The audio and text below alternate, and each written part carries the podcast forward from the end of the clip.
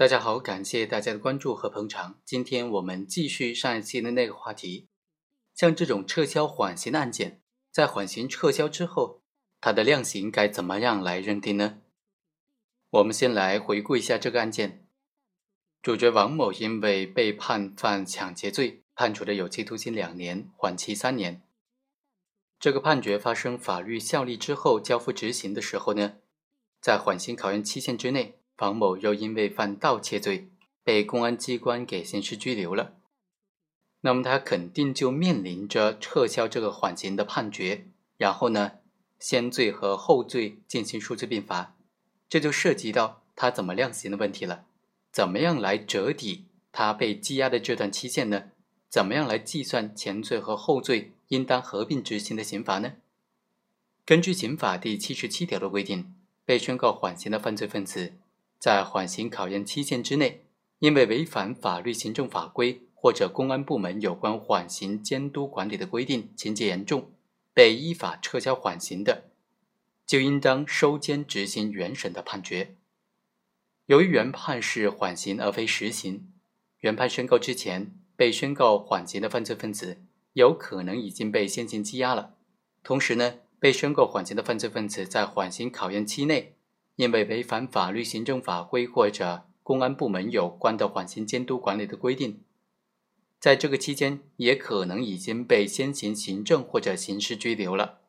也或者呢，因为涉嫌再犯新罪或者发现漏罪被先行羁押了。在这种情况之下，怎么样将这个先行羁押或者拘留的日期从最终执行的这个刑期里面扣除呢？具体的办法，我们认为啊，首先。被宣告缓刑的犯罪分子在缓刑考验期限之内，因为再犯新罪或者发现漏罪被依法撤销缓刑的话，应当对新罪作出判决，再按照刑法第六十九条的规定来决定应当执行的刑罚，然后呢再一并减去先行羁押的期限。当然，有的观点会认为说，刑法第六十九条明确规定的是，在判决宣告以前，一个人犯数罪的情形。然而，在缓刑考验期限之内呢，再犯新罪或者发现漏罪，它就不属于这种在判决宣告以前一个人犯数罪，而是在判决宣告以后，刑罚执行完毕以前了。被宣告缓刑的犯罪分子呢，其实虽然没有被宣布执行刑罚，但是大多数被宣告缓刑的犯罪分子在被判决之前呢，都曾经被先行羁押，撤销缓刑后执行原判刑罚。就已经有一个实际已经执行的刑期的问题了。前罪已经实际执行了一段时间，新犯的后罪和发现的漏罪和前罪的数罪并罚，根据先减后并的原则或者先并后减的原则呢，它是有区别的。所以，被宣告缓刑的犯罪分子在缓刑考验期限之内再犯新罪和发现漏罪的数罪并罚呢，就不能一概而论了。其实呢，我们认为啊，先行羁押的时间它不是刑罚的执行。不能够把先前羁押时间的折抵问题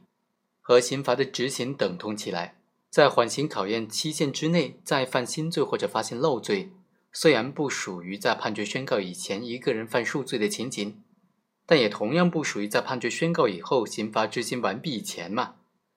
所以呢，对于这种情况，正确的量刑的方法应当是对新罪或者漏罪作出判决，和前罪判决的刑期实行数罪并罚。决定执行的刑期，然后呢，再将前罪和后罪因为被先行羁押的这个时间一并从这个最终决定的刑罚里面折抵扣除，这就可以了。我们再来看一下第二种情形：被宣告缓刑的犯罪分子在缓刑考验期限之内，因为违反法律、行政法规或者国务院公安部门有关缓刑监督管理规定，情节严重，被依法撤销的，一般只应当。因为前罪被先行羁押的时间呢，从撤销缓刑执行原判刑罚当中进行直接折抵扣除就可以了。缓刑犯在缓刑考验期限之内，因为违反法律、行政法规或者国务院公安部门有关缓刑监督管理的规定呢，像这种情况之下被采取强制措施或者行政处罚而羁押的时间呢，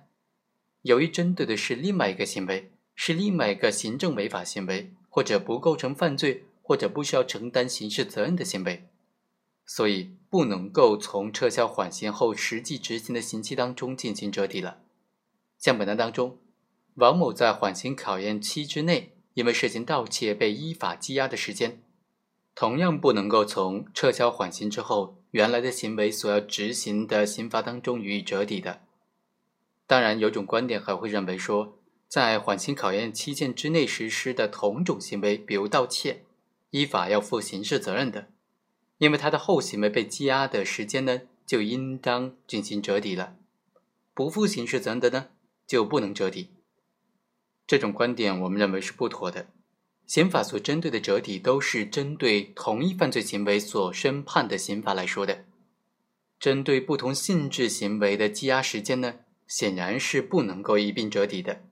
另外，在没有新的犯罪和对新犯罪判处刑罚的情况之下。没有办法进行折抵，这也并非是不利于被告人。好，以上就是本期的全部内容，我们下期再会。